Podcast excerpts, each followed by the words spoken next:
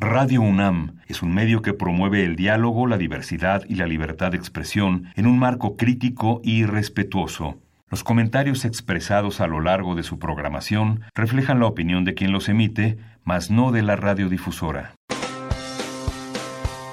Opciones educativas. Orientación vocacional. Arte y cultura. Deporte y salud. Esto es Brújula en Mano. El primer programa de orientación educativa en la radio una producción de la Dirección General de Orientación de Atención Educativa y Radio UNAM. Comenzamos.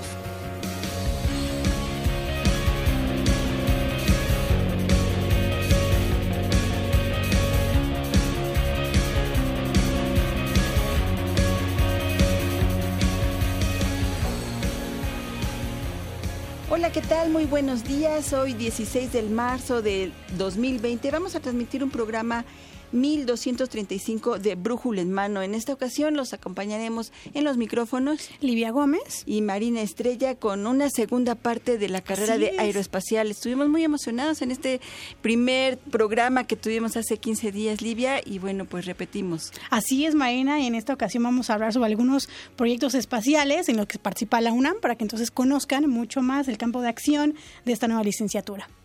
Y bueno, si usted tiene alguna duda, se quedó con alguna pregunta, bueno, pues este es el momento de eh, ir, la resolviendo. Y bueno, pues vamos a estar a través de nuestro correo electrónico porque este es un programa grabado. Así es, entonces les invitamos a que nos escriban a brújulaenmano.hotmail.com y también a través del Twitter en arroba brújula en mano. Así es que bueno, pues vamos a atender todas, todas sus, dudas, todos sus comentarios acerca de esta nueva carrera que vamos a, que tiene la UNAM, la carrera número 129. Así es, Marina.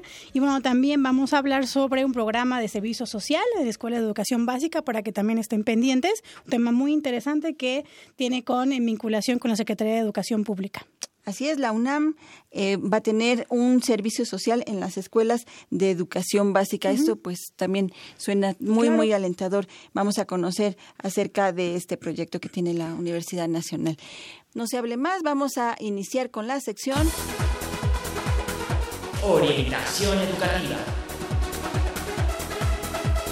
Ya estamos en la sección de orientación educativa y bueno, pues vamos, ya le, hemos estado platicando que tenemos aquí una segunda parte de la carrera de aeroespacial, pero en esta ocasión vamos a hablar acerca de los proyectos espaciales en los que participa la UNAM. Así es, Marina, y para ello tenemos aquí alumnos, dos de ellos están estudiando la maestría, eh, Sergio Ríos Rabadán y Ernesto Reynoso Reyes. Ellos realizaron una estancia en Japón sobre sistemas espaciales. Bienvenidos, chicos. Y también tenemos un estudiante de licenciatura, David Castellán Castillo, en donde su tesis fue dedicada al desarrollo del subsistema, del subsistema de energía de un nanosatélite que ahorita nos va a contar de qué se trata, Marina, y que nos van a venir a contar sobre estos proyectos que se desarrollan en la UNAM. También está con nosotros el doctor Carlos Romo Fuentes, quien es coordinador de la carrera de Ingeniería Aeroespacial el doctor José Alberto Ramírez Aguilar, jefe del Departamento de Aeroespacial de eh, la Facultad de, Ingeniería de la UNAM y vicepresidente del Grupo de América Latina y el Caribe de la Federación Internacional de Aeronáutica. Bienvenido. Y también el maestro Gerardo Ruiz Solorio, quien es secretario general también de la Facultad de Ingeniería. Bienvenidos nuevamente, nuevamente están con nosotros nuevamente para platicar acerca ya de eh, precisamente estos proyectos espaciales. ¿Cómo buscaría la UNAM impulsar el desarrollo de proyectos espaciales? Bueno, este, como primer punto, este, en la Facultad de Ingeniería existe una área que se llama coordinación de vinculación, en donde se es un primer punto, un primer punto de enlace donde las empresas privadas y el sector público se acercan y en particular en este sector el gobierno tiene muchas necesidades en esta área. Van desde la cuestión climática, la cuestión de agricultura para saber este si, si sembraron determinada este producto o no. Cuánta área del país, este, por ejemplo, está en peligro de deforestarse. También es un área donde se necesita este, la carrera de ingeniería espacial. También hay vinculación con este, la Agencia Espacial Mexicana, donde también este, hay mucha comunicación en de querer hacer proyectos en conjunto. Entonces, el, el sector aeroespacial es muy vasto y muy extenso, que va desde una aplicación que se necesita el gobierno, por ejemplo, para simplemente saber si están talando ahorita en tal área, ¿no? Ah, Y para eso se necesita ingeniería aeroespacial. Hasta el lanzamiento de un satélite, ¿no? Ya del lanzamiento del satélite, vayamos desde un nanosatélite, ya nos explicarán los expertos de que va desde un nano, micro, o un satélite completo, o hasta una misión a lo que se quiera saber. Entonces, la facultad tiene estos vínculos con el sector y ya sea que uno se acerque al sector donde uno cree que puede encontrar una oportunidad o también ellos se acercan a nosotros a la facultad. Y es muy importante ese acercamiento y cómo se hace pues mediante un convenio este, de vinculación y de ahí empezamos la plática. Y muchas veces también hay otros proyectos que no necesariamente surgen del gobierno o del sector privado, sino también de proyectos de investigación que pueden ser los, las propuestas del CONACID o los diferentes centros de investigación a nivel estatal, ya sea el del gobierno de la Ciudad de México, del gobierno específicamente del estado de Querétaro, donde también eh, ellos hacen una inversión hacia estos proyectos de decir, pues este, yo apoyo tal determinados proyectos y entonces ya los investigadores hacen sus propuestas, estos pasan por un arbitraje y ya son seleccionados y entonces empieza a desarrollar estos proyectos como sí o ya en lo particular eh, al, al interior de la UNAM pues están estos proyectos de PAPIT que van enfocados a la investigación en algún sector. Entonces también son oportunidades donde se pueden vincular estos diferentes temas de para empezar a, detonar estos proyectos, ¿no? Como tales. ¿Y las y los alumnos de la Facultad de Ingeniería pueden participar en estos proyectos? ¿De qué manera participan? ¿De qué manera participan? Este, obviamente, si el tutor tiene un proyecto como tal, pues se les invita ya sea que hagan el servicio social o que participen mediante una beca.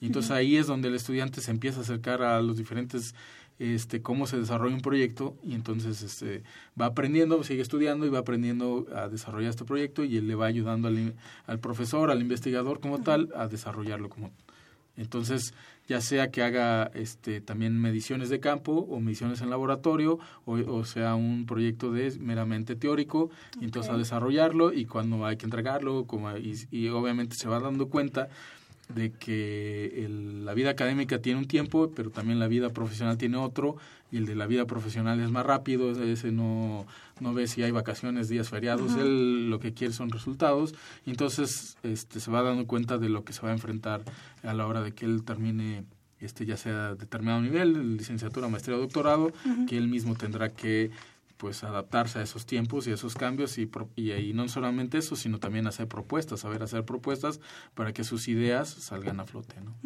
¿Y de, de, qué ingenierías en específico participan en proyectos espaciales? Porque bueno, la nueva este, ingeniería apenas se va a abrir ¿no? este agosto, pero normalmente ¿qué, qué Podría ser eléctrica, electrónica, ingeniería en telecomunicaciones, mecatrónicos, mecánica, podría ser hasta una carrera que uno pensaría pues como que no interviene tanto en la ingeniería geomática. Ah, porque es la medición de la Tierra, entonces ahí entran muy bien y entonces ellos tienen herramientas que conocen y nada más lo único que les falta es que pues hay áreas que de telecomunicaciones que dicen, pero yo tengo esta herramienta, lo podemos hacer más fácil. Entonces se empiezan a eh, vincular entre las carreras y entonces eso hace eh, que sea más loable. También podría ser este una carrera que también como que no interviene mucho, pero pues por ejemplo petrolera, pues porque desde satélite tú puedes ver un yacimiento, bueno, pero yo tengo estas opciones de que, o estas metodologías, pues cómo hacer una nueva metodología que sea no tan costosa, pero si ya tiene, tenemos un satélite, cómo podemos mejorarlo y lo podemos hacer.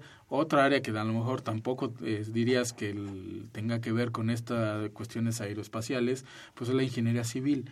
En el sector de la cuestión de la hidráulica, en específico la hidrología, ver las, los componentes de cuánto va a llover o cómo va a llover. Entonces también por medio de satélite puedes predecir, pues va a llover de esta manera, entonces tú puedes hacer este planes de desarrollo de la infraestructura del agua. Y entonces es una una carrera que se relaciona con todas las demás ingenierías y al interior y con otras carreras, ¿no? Claro. Ya en la actualidad la Universidad Nacional participa en proyectos espaciales. Eh, ¿Cuáles son estos proyectos? ¿Quiénes participan? Eh, ¿En dónde, en dónde, en dónde participan? Claro, este, de hecho la Universidad Nacional Autónoma de México, este, desde ya hace ya varios años, este, ha estado trabajando diferentes grupos, diferentes entidades en cuestiones relacionadas a la industria aeroespacial.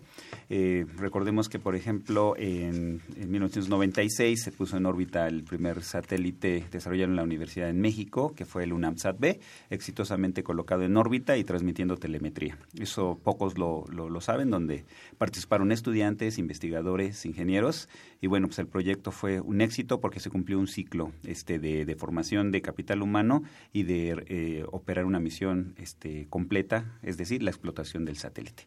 Entonces, eh, eh, dentro actualmente estamos trabajando nosotros en Facultad de Ingeniería con varios proyectos de nanosatélites, satélites que no pesan más de un kilo 300 gramos aproximadamente. ¿Sí? Eh, llamados nanosatélites son muy pequeños porque vemos que la cuestión de presupuesto que se requiere para el desarrollo de ellos y como detonador de formación de capital humano, este, creemos que es una parte fundamental. Uno de estos proyectos es el proyecto este de nanosatélite conocido como Cuautlizat el Ulises 2.0. Ese es un proyecto que tenemos. tenemos otros proyectos relacionados con CubeSat, que son satélites de 10 por 10 por 10 centímetros. ¿sí? Uno de estos proyectos es el proyecto Caoto, también, que también se desarrolla en Facultad de Ingeniería. Y tenemos algunos otros proyectos de, relacionados con eh, propulsión, este, los cuales ahorita pues les platicarán también los chicos que han participado en ellos. Este, tenemos otros proyectos relacionados también a cuestiones de vuelos suborbitales y aquí viene algo interesante, se está trabajando con algunas este, empresas, lo que hace súper interesante, como comentaba el maestro Gerardo, la vinculación con las empresas, con el sector y, y detectar las necesidades que tiene el sector productivo este, y bueno, aquí tenemos varios, este, varios eh, convenios que ya se han firmado para trabajar con estas empresas y donde de manera paulatina se están involucrando los estudiantes para desarrollar un proyecto que demanda responsabilidad, demanda tiempos y, yo creo que eso es bueno antes de que se inserten ellos en el sector productivo. Entonces, hablamos de estos proyectos, también hemos tenido proyectos en colaboración con MIT, con un satélite microsatélite, un satélite de más de, de, 30 kilos, entonces estamos hablando de un satélite más grande. Eh, esto con MIT, con entidades externas, eh, también con Rusia, se estuvo trabajando con un proyecto satelital para cuestiones de este estudio de la ionosfera. Este, esto es de los proyectos que puedo hablar de los que estamos cercanos dentro de la Facultad de Ingeniería, este, pero hay otros proyectos que también se desarrollan dentro de, las diferentes instituciones este, de la Universidad Nacional. Bueno, pues no queda muy evidente la importancia de fomentar la industria tecnológica espacial en nuestro país. ¿Por qué sería importante y con qué presupuesto se hace? Bueno, yo creo que esa es una pregunta muy, muy interesante que nos la han hecho. Bueno, es importante porque hay una, siempre lo relacionamos esta, la industria aeroespacial con cuestiones de seguridad nacional y, e independencia tecnológica.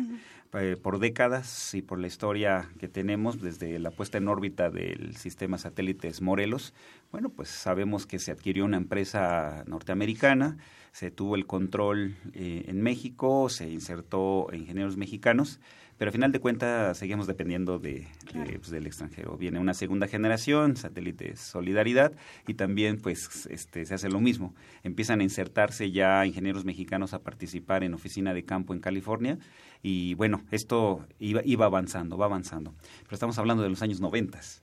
¿Sí? Entonces han pasado los años y, creemos que, que, las necesidades que se han detectado en cuestiones de telecomunicaciones, de comunicaciones móviles, de seguridad nacional, incluso de aeronaves eh, no tripuladas como este, los WAPs conocidos, este, también muchas veces se adquiere. Entonces estamos tratando de que se forme ya, se desarrolle esa tecnología en nuestro país y la pregunta es, bueno, ¿y con qué presupuesto? Bueno, el maestro Gerardo mencionaba la vinculación que es este, muy estrecha con la Agencia Espacial Mexicana. La Agencia Espacial Mexicana es un ente que depende del gobierno federal precisamente para atender a esas necesidades que tienen que ver con el sector espacial. Entonces estamos muy de cerca con ellos porque a partir de ahí se buscan pues fondos internacionales de colaboración de la Unión Europea, etcétera. Las mismas empresas en el momento que vean que ya hay capital humano en el país, este, que ellos no tengan que invertir en todo preparar un ingeniero mecánico en cuestiones espaciales o aeronáuticas, sino que ya tenga esa formación, conozco de la normatividad, de la regulación internacional. Entonces ellos pueden invertir también invertir como parte para invertir a desarrollar un proyecto que es de impacto nacional y que también represente negocio para ellos. Eso eso eso eso es importante.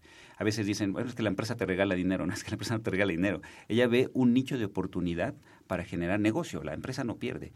Entonces aquí hay, estamos buscando siempre que haya una vinculación muy estrecha entre el gobierno, estrechamente la Agencia Espacial Mexicana, el gobierno, las entidades académicas y obviamente el sector este, industrial.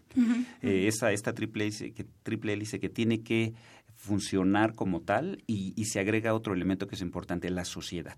Que la sociedad, este, a veces pensamos que cuando hablamos de algo de aeroespacial, piensa uno en astronautas y que vamos a ir a Marte, etcétera. Bueno, eso es parte de, todo esto. Pero lo primero es atender necesidades sociales y, pues buscar fondos en colaboración con gobierno, la industria y en fondos internacionales. Incluso apoyo, apoyos también en eh, platicábamos de la carrera de aeroespacial y nos pasó nos faltó ese eh, un dato muy muy muy importante que hay entidades que también asesoran eh, para eh, precisamente para que esta, esta carrera, bueno, pues esté apoyada también por otros organismos. ¿Cuáles son estos otros organismos? Claro que sí. Este. Sí, mira, eh, afortunadamente tuvimos el acercamiento con diferentes instituciones y me voy a permitir leerlas para que no, no nos falte ninguna. está el Instituto de Geografía de la UNAM, está el Instituto de Ciencias Aplicadas y Tecnologías, también de la universidad, el Programa Espacial Universitario, el Centro Nacional de Tecnologías Aeronáuticas, el CENTA, que está ahí en el estado de Querétaro, el Laboratorio Nacional de Clima Espacial, que está en el estado de Morelia, está la Universidad Autónoma de Nuevo León, el Laboratorio Nacional de Ingeniería Espacial y Automotriz, que también es de la Facultad de Ingeniería y está en el estado de Querétaro, el Laboratorio Nacional de Observación de la Tierra, el ANOT, que está aquí también en el campus EU, el Laboratorio Nacional de Manufactura Aditiva, Digitalización 3D y Tomografía Computarizada, que es el MADIT, también está aquí en el campus EU, el Consejo Mexicano de Educación Aeroespacial, el COMEA, y eh, el Consorcio de eh, Universidades de Ingeniería Espacial, eh, conocido como UNISEC, pero el capítulo México. Entonces, gracias a la colaboración de todas estas instituciones, que son entidades asesoras dentro de el proyecto de creación de la carrera de licenciatura en Ingeniería Aeroespacial, pues se pudo llegar precisamente a tener esa vinculación con estos organismos, con estas entidades, donde su aportación fue muy específica, eh, orientándonos en cuáles son las asignaturas pertinentes, la cantidad de créditos, la cuestión de competencia internacional con los demás eh, programas de estudios, la posibilidad de movilidad de los alumnos, el compartir proyectos que ya se han desarrollado desde hace 10, 15 años en diferentes eh, centros de investigación y el conocer realmente la comunidad universitaria que ya está desarrollando proyectos de ingeniería aeroespacial. ¿no? Afortunadamente, pues se, ha participado, la Facultad de Ingeniería también ha participado en eh, redes temáticas, por ejemplo, la de CONACIT, que, que la hemos tenido eh, bajo nuestra responsabilidad desde hace que 10 años más o menos. Entonces, eh, toda esta vinculación entre académicos, entre estudiantes, investigadores e industrias, pues nos dio un panorama bastante claro de cuál tenía que ser el perfil de ingreso, perfil de egreso, objetivos de la carrera, eh, posibilidades para que los alumnos puedan desarrollar proyectos y las áreas de oportunidad que hay para que el alumno pueda involucrarse en el desarrollo profesional. Entonces, eh, pues sí, estas entidades asesoras, por ser entidades asesoras, pueden inclusive proponer profesores, eh, tutores, dentro del programa de la licenciatura. Y eh, inclusive si existe la oportunidad eh, sus propias instalaciones ¿no? si bien la, la, facultad de ingeniería cuenta con toda esa infraestructura académica y física aquí en el campus EU nunca está de más colaborar con otras instituciones para poder tener esa, esa experiencia de colaboración. Y afortunadamente estas eh, entidades asesoras lo, lo proporcionan entonces sí está de ahí que el que la misma propuesta es, eh, no nada más el plan de estudios, sino la misma propuesta está hecha en colaboración con estas entidades asesoras. Y bueno, hablando de proyectos, Marina, tenemos aquí a tres estudiantes que nos van a contar su experiencia, ¿no? Participando en estos proyectos espaciales. Entonces, chicos, ¿cómo llegaron al grupo eh, aeroespacial de la UNAM en Juriquilla? Cuéntenos un poquito. Bueno, ¿Quién se anima? ¿Quién se este, anima? Bueno, eh, al menos, bueno, yo soy Ernesto, en mi, en mi experiencia personal. Bueno, yo salí de la licenciatura en física. Este, y quería aplicar mis conocimientos este, en algo que me gustara. No siempre me gustó el espacio. Entonces me puse a hablar con diferentes investigadores para ver cuáles eran sus proyectos y el proyecto que más me llamó la atención fue el de propulsión espacial con el doctor Ferrer, em, ahí en la Facultad de Ingeniería. Entonces, él me pudo asesorar este, para hacer mi tesis de licenciatura y posteriormente continué el proyecto en la maestría.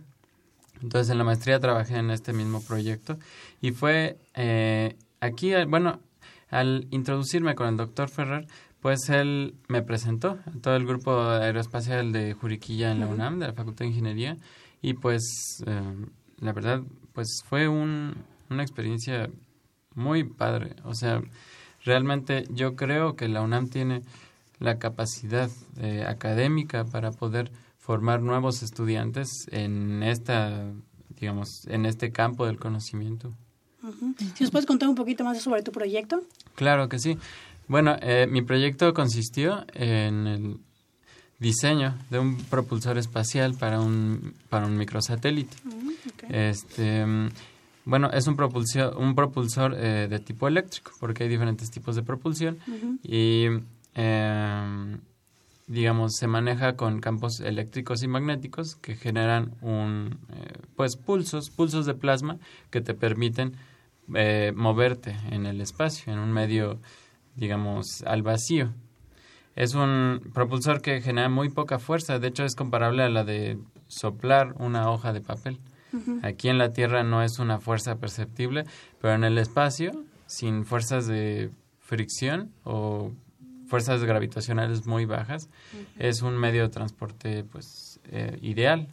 Entonces, em, eh, hice todo este estudio eléctrico, magnético, mecánico y de plasmas y eh, en la licenciatura me dediqué a la parte teórica y en la parte maestría ya a la parte más experimental.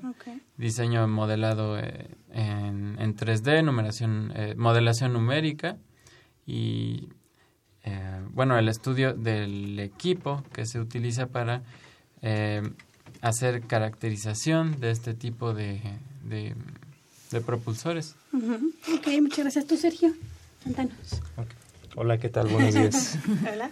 Eh, pues sí, estuve eh, igual en una estancia allá en Japón. Este, ¿Cómo llegué a la, a la carrera? Pues yo siempre tuve esa motivación desde pequeño por, por, la, por la carrera espacial. Eh, no tuve la oportunidad cuando yo la estudié de, de ingresar en, en, esa área. Entonces, posteriormente continué con, pues, con un trabajo y por azares del destino, pues llegué a Querétaro, igual por trabajo y llegué a vivir cerca del campus de, de la UAT. Entonces vi que estaba, vi los posgrados y dije, me voy a dar una vuelta. Vi que estaba la carrera de espacial y dije, de aquí soy.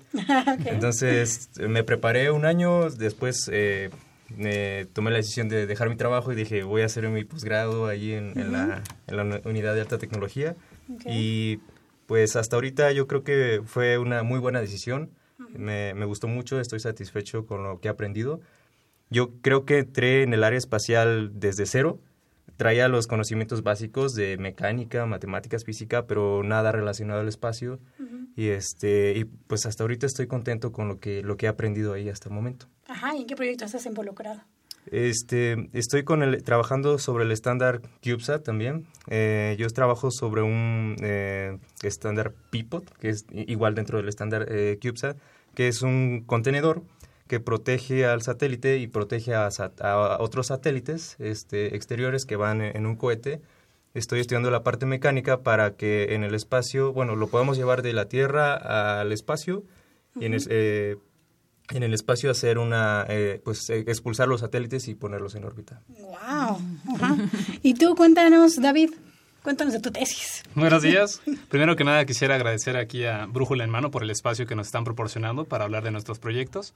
Y bueno, mi primer acercamiento con la tecnología espacial fue por una estancia de investigación con el doctor Rafael Chávez Moreno en la unidad de alta tecnología. En este proyecto yo me integré con un equipo multidisciplinario para el desarrollo del subsistema de potencia de un nanosatélite. Y bueno, el sistema de potencia es el encargado de generar, regular, controlar y distribuir energía que necesitan los demás subsistemas para poder llevar a cabo la misión del satélite. El sistema de potencia es parte del proyecto Cuautrisat, el Ulises 2.0, el cual tiene la misión de tomar fotografías del espacio y en medida de lo posible de la Tierra. Entonces, el sistema de potencia, lo que consistió en mi tesis fue en hacer el análisis de la misión espacial, identificar los requerimientos, identificar al sistema de potencia cuáles eran sus funciones y capacidades, así como desarrollar la tarjeta electrónica que va a controlar todo esto. Los componentes típicos de un sistema de potencia pues son las celdas solares para la captación de energía, así como las baterías para hacer el almacenamiento. y bueno, eh, a ustedes eh, esta participación en estos en estos proyectos, eh, ¿en qué les eh, cuál ha sido su beneficio personal y académico de ellos? Mm, bueno, em, beneficio personal, ¿no? Yo creo que el estudio y el aprendizaje de nuevas disciplinas y más que nada en el campo espacial es algo eh, muy satisfactorio. O sea, mm, empiezas a estudiar, eh, como bien lo mencionaron los profesores, muchas áreas, ¿no? No solo te quedas con la física del problema, sino te quedas con la ingeniería de de, digamos, ese fenómeno que estás buscando, cómo afecta a otros sistemas en tu mismo satélite, porque al final todos los dispositivos que están dentro de un eh, satélite, todos van a afectarse entre sí, eléctricamente, magnéticamente, vibraciones. Entonces uno empieza a explorar toda la gama de fenómenos que ocurren en el espacio, tanto el clima espacial, fenómenos externos, como eh, los fenómenos internos de las máquinas, de los dispositivos. Em, yo creo que es algo muy valioso, les digo personalmente, de manera académica, pues creo que ayuda mucho el que tú al empezar a investigar un tema nuevo en los satélites recurras a otra persona que sabe de ese tema y que a lo mejor pueda aprender de tu tema. Entonces, eh, se hace una vinculación como personal eh, entre los profesores, entre los alumnos, de aprendizaje mutuo. Creo que es un, un gran ejemplo de trabajo en equipo en ingeniería y creo que es, que es algo muy importante y algo que se debe rescatar porque hay muchos grupos también de ingeniería en los que hay mucha competencia, en los que hay em, eh, mucha información como privativa, ¿no? Que tú desarrolles algo, pero no le das a conocer a los demás. Entonces, creo que es muy importante este compartir conocimiento, el trabajar en equipo y desarrollar programas, eh, eh, pues sí, eh, programas en conjunto. En tu caso, ¿cuál es? Bueno, para mí la experiencia en el desarrollo del sistema de potencia ha sido bastante enriquecedora. yo realicé también mi servicio social en la unidad de alta tecnología con el doctor Alberto Ramírez Aguilar y posterior a eso realicé mi tesis porque el, el proyecto me ha parecido bastante importante porque tiene muchísimo impacto en lo que sería la sociedad mexicana, eh, con las universidades que están también queriendo desarrollar sus primeros proyectos satelitales. Es una herramienta que puede eh, ayudarles a que puedan tener una guía. Personalmente, como dice Sergio, yo me incorporé al sector aeroespacial o en estos proyectos aeroespaciales sin tener conocimientos más allá de lo que tenía en la licenciatura. Y a lo largo de este proyecto, en esos dos, tres años, me he dado cuenta que tiene muchísimos muchísimas aplicaciones y es un privilegio también poder estar desarrollando un proyecto satelital en México. Eh, bueno, en mi caso, pues personal es de que pues realicé el sueño que tenía desde que era niño de, estar relacionado en algo en el espacio y profesionalmente creo que para mí son dos cosas. Eh, la primera es que eh, estás en, bueno, aprendes sobre estándares demasiados exigentes que es la, el área espacial. Entonces, bueno, si tú puedes desarrollar algo con tanta exigencia, yo creo que es más, eh, te sientes con la confianza y sobre todo en la industria, necesitas mucha confianza, saber quién eres, qué, cuáles son tus capacidades para poder pues, encontrar un trabajo, ¿no? Eh, a veces en las entrevistas te, te, están cuestionando, te están observando cómo te comportas, pero si a ti te gusta esa área y te desarrollas bien en eso, pues yo creo que es una, una gran ventaja contra, eh, pues contra la competencia, ¿no? Al final de cuentas siempre estamos compitiendo entre nosotros mismos para, para encontrar pues un, un, trabajo o en el área académica, una investigación, donde sea, y pues igual te formas de, de un carácter, ¿no? Que al, final eso te ayuda pues a, pues a lograr ciertas metas.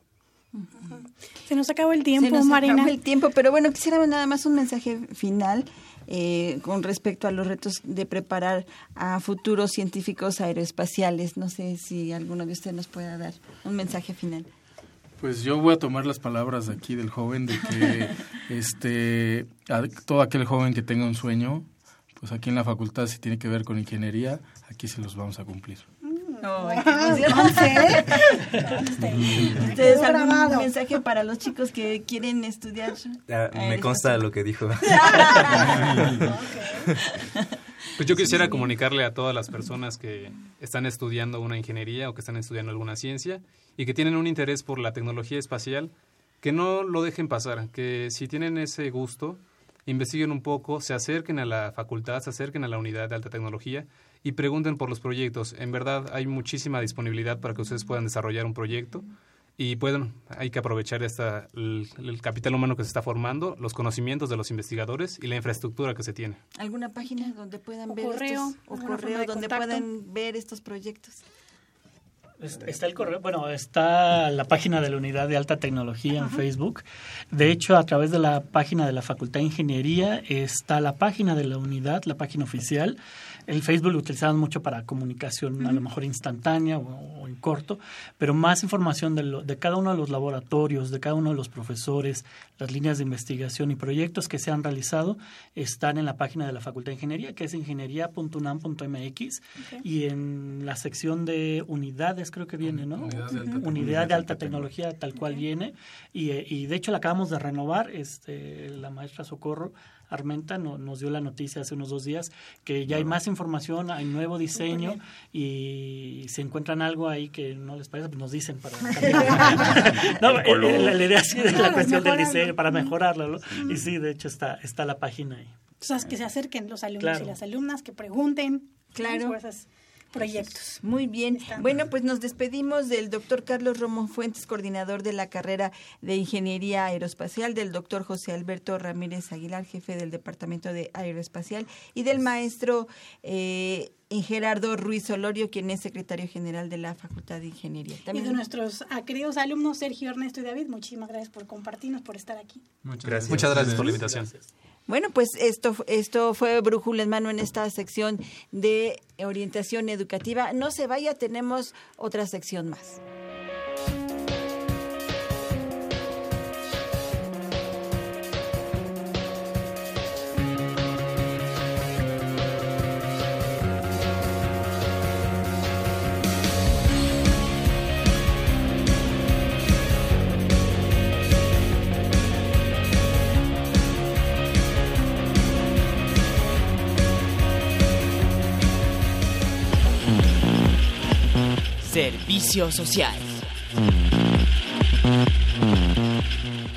Y bien, regresamos a este Brújula en mano del 16 de marzo del 2020. Les recordamos, este es un programa grabado, así es que bueno, vamos a estar atendiendo sus eh, preguntas, sus comentarios a través de nuestra red social en Facebook. También nos encontramos como eh, Brújula en Mano, en Twitter como arroba Brújula en Mano y en el correo electrónico brújula en mano arroba hotmail.com. Ahí podemos eh, eh, buscar, encontrar sus comentarios, sus dudas, eh, lo que usted guste y mande que quiera eh, ponernos en estas, en estas tres formas de establecer comunicación con nosotros. Y ya estamos en nuestra segunda sección. Así es, Marina. Vamos a hablar sobre un programa de servicio social.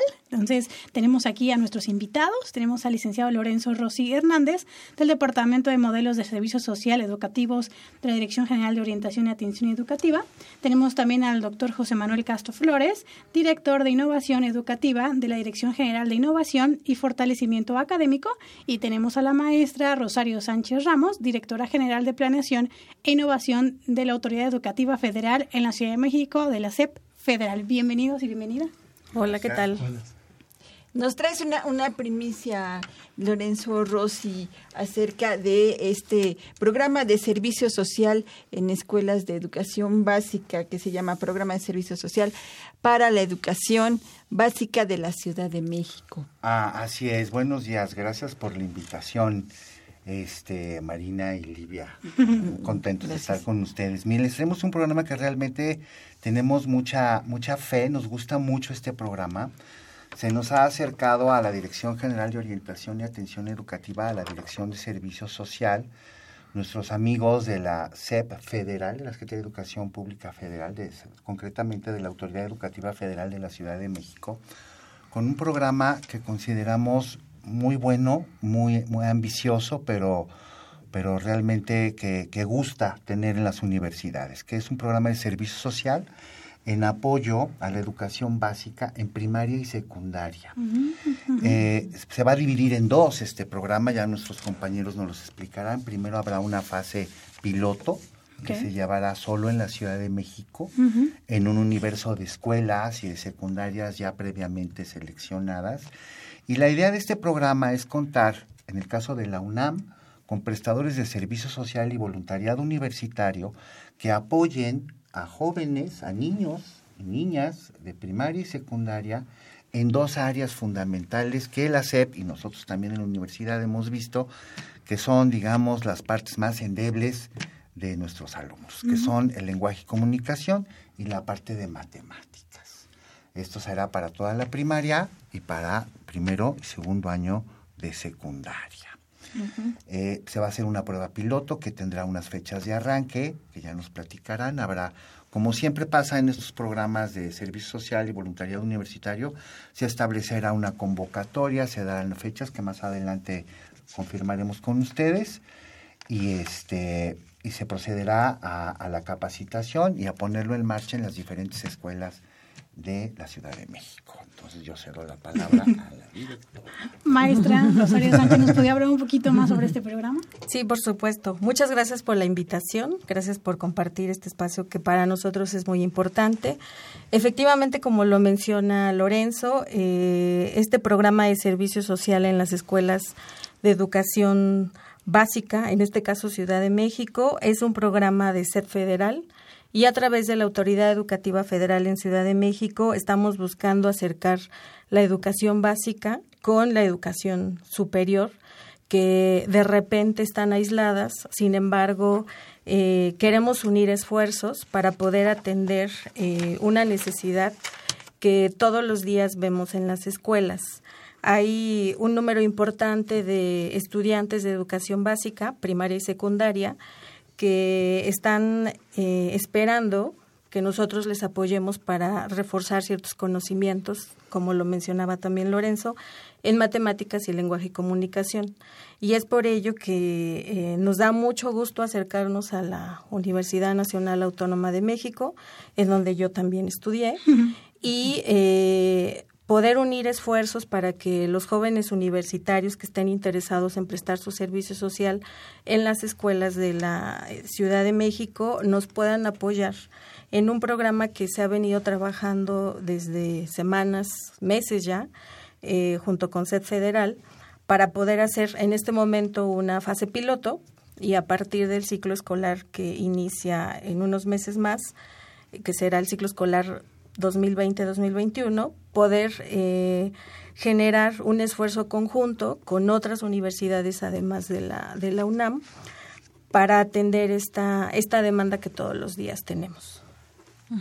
Sí, doctor, nos pudiera. Sí, quizá eh, recalcar algunas de las ideas que dice la maestra Rosario.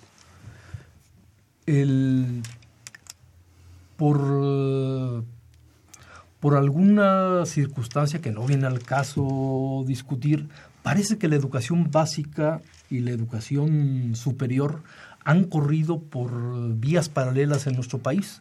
Son muy pocos los contactos, solo de aquellas carreras en las que eh, se estudia o pedagogía o los maestros van, piensan en la educación básica. Esta es una oportunidad, eh, pensamos, importante para que todo estudiante de las instituciones de educación superior de este país, en este caso de la UNAM de manera concreta, pueda eh, ayudar, contribuir a mejorar el aprendizaje de las primarias y las secundarias de este país. En este momento estamos pensando en un en una etapa piloto en la Ciudad de México para después eh, con este modelo, con este aprendizaje, poder extenderlo al país, a las eh, distintas instituciones de educación superior del país y eh, las distintas primarias y secundarias. ¿Por, qué se eligieron estas dos áreas, matemáticas y lenguaje y comunicación? Bueno, eh, la idea no solo es que sean en estas dos áreas, queremos ampliarlo de manera paulatina, sin embargo, estas áreas de conocimiento que son español o lenguaje y comunicación y matemáticas son, son áreas del conocimiento que son transversales a lo largo de la formación del estudiante tanto en primaria como en secundaria.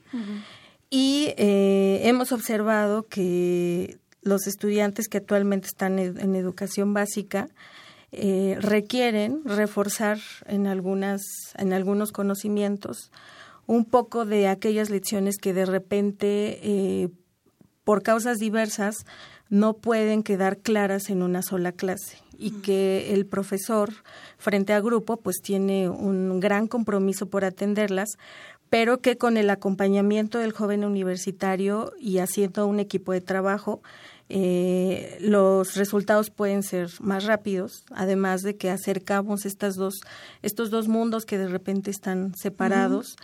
Y eh, las matemáticas y el lenguaje y lenguaje y comunicación pues son áreas que a lo largo de la formación no no solo del, del, chico sino también del universitario pues le permite generar eh, habilidades que en un futuro tanto en la parte profesional como en nuestra vida cotidiana pues utilizamos. Y por eso hoy hacemos un llamado a quienes estén interesados en apoyar esta, este, este programa que tiene un objetivo social, de que nos puedan compartir parte de lo que ellos han aprendido en las aulas de la universidad para retribuir un poco a los a los chicos, a los a los jóvenes, adolescentes que hoy están esperando un acompañamiento para poder fortalecer aquellos temas en donde todavía tienen un poco de duda.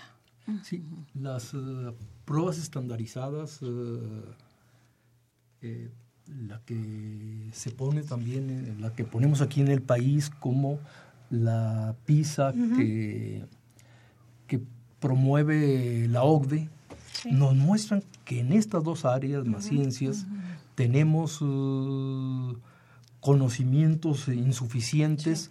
en el caso de Planea, en primaria, secundaria, el, los datos son muy claros acerca de la, de la mitad de, en algunos casos más, pero dejémoslo, dejémoslo ahí para no entrar eh, con la cifra exacta, pero cerca de la mitad de los estudiantes tienen eh, conocimientos insuficientes en estas dos áreas. Así es.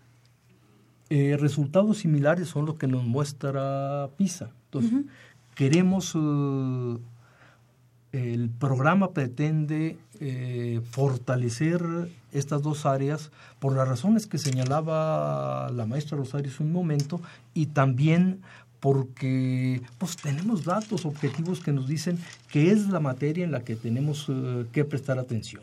Claro. Sí, adicionalmente a estos, estas temáticas, también Estamos buscando que de manera paulatina el servicio social se pueda eh, considerar en otras áreas de conocimiento, como el pues las escuelas requieren de brigadas de soporte técnico para poder atender sus aulas digitales, sus aulas de cómputo, entonces ahí también podrían apoyarnos los programadores, los este, licenciados en informática, los ingenieros, en la Ciudad de México hay muchísimas escuelas que también requieren de la atención de ciertas revisiones para temas estructurales y eh, la participación de los ingenieros, de los arquitectos es fundamental. Es decir, toda la comunidad de universitarios en, en esta universidad de alguna manera este, pueden contribuir a la mejora de la educación y a la mejora de, de algunos servicios que las escuelas demandan actualmente y es muy bonito poder retribuir parte de lo que en la universidad nosotros ya aprendimos. Y también, este, si alguno de los universitarios estudió en la Ciudad de México y está interesado en retribuirle un poco a su primaria o la secundaria en donde estuvo, pues es el momento perfecto para hacerlo y generar esta comunidad educativa que actualmente nos hace falta integrar un poco más. ¿Y cuál es el objetivo, perdón, de que eh, se convoque a jóvenes universitarios y además qué, cuáles son esos conocimientos que los universitarios van a reforzar al participar en este programa? El, mencionaba hace un momento eh, las pruebas estandarizadas.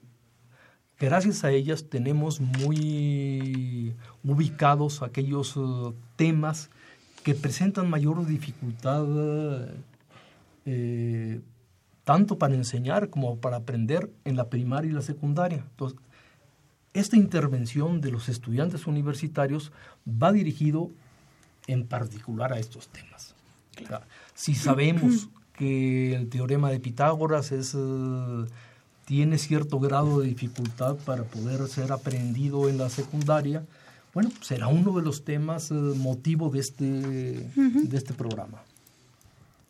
Sí, cabe mencionar que para la participación de los jóvenes universitarios en este programa, pues se realizará una capacitación previa en donde este, nosotros los acompañaremos para poderles explicar el plan de trabajo eh, y todos los todos los temas de logística que se requieren saber para que en el proceso que nos acompañen pues puedan tener toda toda la información que les permita generar un muy buen acompañamiento.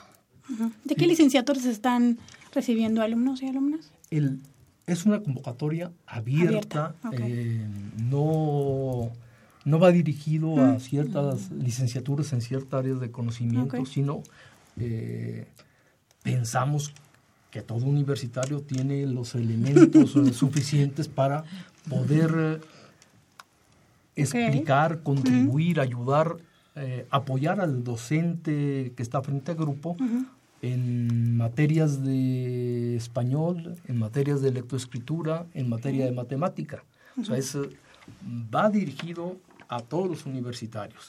Y no, no hay un sesgo de entrada a pensar que el ingeniero se va a dedicar solo a la matemática o que el egresado de comunicación solo hará lo propio en lenguaje y comunicación, sino pensamos que con esta formación, capacitación inicial a la que se refiere la maestra Rosario, eh, cualquier universitario, cualquier estudiante de una institución de educación superior está en condiciones de apoyar eh, temas de estas dos áreas del conocimiento. Ok. ¿Y su tipo de participación sería eh, como asesorías a los alumnos, a las alumnas o con el docente? ¿Cómo, cómo sería su participación?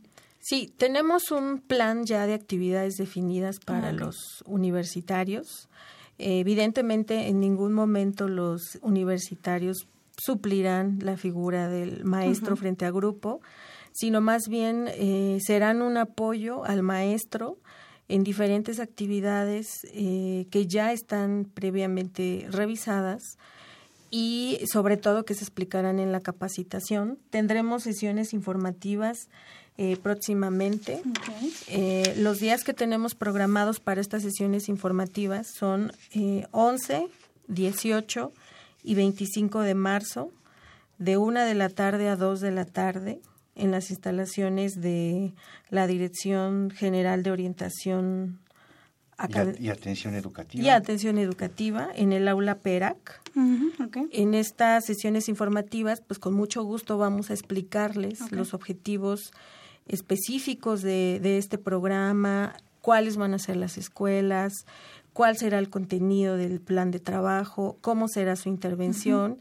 Eh, lo que sí queremos mencionar es que esta modalidad de servicio social será muy flexible, sobre todo porque entendemos que los universitarios pues también en contraturno atienden sus materias de, de su carrera y estamos buscando pues generar condiciones favorables para que tengamos un programa de servicio social exitoso.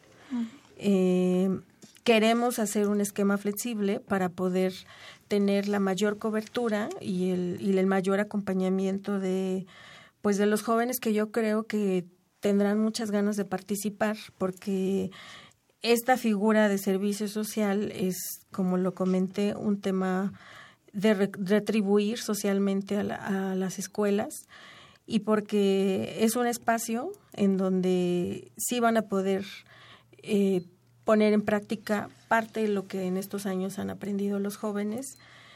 Y bueno, este tenemos escuelas en todas las alcaldías de la Ciudad de México, así es que no, no, no creo que tengamos problemas para poder este, cubrir una solicitud específica de alguna área geográfica. Lorenzo, ¿cómo participa la UNAM en este, en este programa?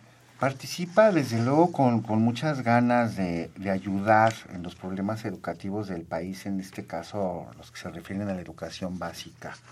Esta primera fase de este programa, nosotros lo vemos como un plan integral, un programa integral de atención a estas problemáticas que ya mencionaron nuestros amigos aquí presentes. Este, ¿Por qué integral? Porque partimos primero de un programa piloto que se iniciará en la Ciudad de México, en este universo de escuelas ya, ya vistas por ellos. Sin embargo, el programa, como ya mencionó la maestra Rosario, es una amplia flexibilidad tanto en los horarios como en las disposiciones geográficas de nuestros alumnos. Este, la UNAM como entra, entra con dos modalidades. Entra con la modalidad de, un programa de servicio social y un programa de voluntariado universitario. Para el efecto, como ya mencionó la maestra Rosario, va a haber tres sesiones informativas que se llevarán a cabo en el mes de marzo. La primera va a ser ya próximamente, el 11 de marzo, el 18 y el día 25, de 1 a 2 de la tarde en la aula Perag de la de UAE, que está entre las facultades de Arquitectura e Ingeniería, enfrente de las islas. La idea es eh, que este programa de servicio social, así como las acciones del voluntariado, sean retributivas, que se ayude se ayude socialmente. Hay tres turnos, el matutino, el vespertino y el mixto.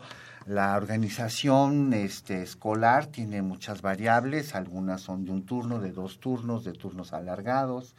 En fin, hay una flexibilidad amplia. la, la, idea es participar este, a través de una convocatoria que saldrá próximamente en redes sociales en, en la UNAM este, con el programa de servicio social y el voluntariado, previo su registro, va a haber estas pláticas, va a haber capacitación, va a haber acompañamiento y va a haber esa flexibilidad en los horarios, que es lo que lo puede hacer muy atractivo a los, a los muchachos, ¿no? Este, este, horario matutino, vespertino o mixto, ¿verdad? Así es. Este, Hay que hacer énfasis en que es un programa federal, que en esta primera fase, como programa piloto, se harán los ajustes correspondientes para que la misma Secretaría de Educación Pública lo pueda iniciar a nivel nacional. ¿En todas las alcaldías? En, toda la República. En toda la República. En toda la República.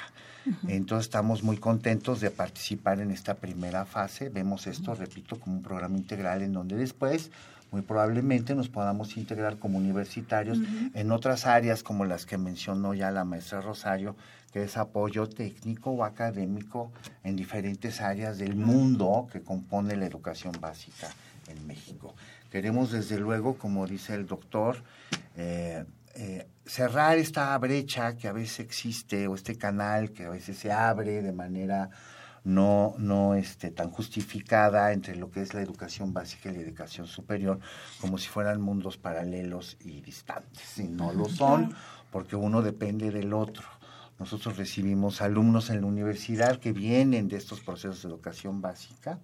Y entonces es justo que hagamos un acto de retribución en este aspecto. A lo mejor por, por estar en la casa de la universidad, eh, el énfasis es eh, en el programa que estamos realizando junto con la UNAM y que nos entusiasma mucho, le, vemos mucho un futuro muy promisorio y que nos dé muchos elementos para esta etapa de generalización. Pero eh, señalar que este programa de la Secretaría de Educación que está impulsando la SEP a través de la Autoridad Educativa Federal de la Ciudad de México va dirigido a todas las instituciones de educación superior eh, del país y de la ciudad. Iniciamos en esta etapa piloto con algunas instituciones de manera señalada con nuestra Universidad Nacional Autónoma de México. Bueno, pues si están interesados, ¿no? que esperen la convocatoria. Tenemos sesiones informativas 11, 18, 25 de marzo en la Dirección General de Orientación y Atención Educativa de la UNAM de 1 de la tarde a 2 de la tarde. Ahí los esperamos a todos los interesados en iniciar su servicio social, apoyando a la educación básica en materias como el lenguaje, comunicación y matemáticas. Ya lo dijo el, el doctor José Manuel, eh, no es necesario que sean específicamente del área de matemáticas o específicamente del área de lenguaje y comunicación. Todos los universitarios pueden asesorar a estos niños en estos temas de nivel básico. Así es. ¿no? Así es que todos tenemos, eh, todos pasamos por la primaria, todos tenemos esta, eh, esta, eh, esta, información, todos esos, estos conocimientos básicos, así es que no tengan miedo, acérquense, hagan su servicio social apoyando a los niños de educación básica. ¿No es así? Muchas gracias. Muchas gracias por su participación. gracias, gracias a ustedes. No, pues gracias a ustedes que estuvieron con nosotros en este brújula en mano del 16 de marzo por participar con nosotros. ¿Algún mensaje final que, que nos quieran dejar? Solo hacer un llamado a los jóvenes a que aprovechen esta oportunidad de regresar a las escuelas primarias o secundarias y retribuyamos a, a, los estudiantes de educación básica para ayudarlos a que su proceso a lo largo de estas de, de primaria secundaria pues pueda ser un poco mejor. Uh -huh. Lorenzo, y re reiterar la invitación sí. a nuestros alumnos universitarios. El programa por parte de la UNAM estará dirigido a la primaria okay. y esperamos amplia participación tanto de prestadores de servicio social como del voluntariado. Uh -huh. Doctor. Nada más agradecer esta oportunidad de poder plantear en qué consiste el programa y eh, eh, agradecerles esta, esta oportunidad y confiar en una amplia participación por parte de los estudiantes. Muchas pues, gracias. Muchísimas gracias. Bueno, nosotros nos despedimos de este Brújula en mano Libia y bueno, uh -huh. no sin antes invitarlos la próxima semana para que nos escuche por el 860 AM de Radio Universidad Nacional en punto de las 10 de la mañana con la carrera de ingeniería petrolera. petrolera. Vamos a hablar sobre ingeniería petrolera y bueno, sobre eh, la Bolsa Universitaria de Trabajo. Vamos a tener ahí un tema con, con ellos. Así es que no se vaya de esta frecuencia 860 AM. Y bueno, nos despedimos en los controles técnicos Miguel Ángel Ferrini, en la producción de la radio, radiodifusora y redes sociales Miguel González y Miguel Belmont y en la realización y producción general a Saúl Rodríguez Montante. En la conducción estuvimos Livia Gómez y Marina Estrella. Nos escuchamos la próxima semana. La Dirección General de Orientación y Atención Educativa y Radio UNAM presentaron Brújula en Mano, el primer programa de orientación educativa en la radio.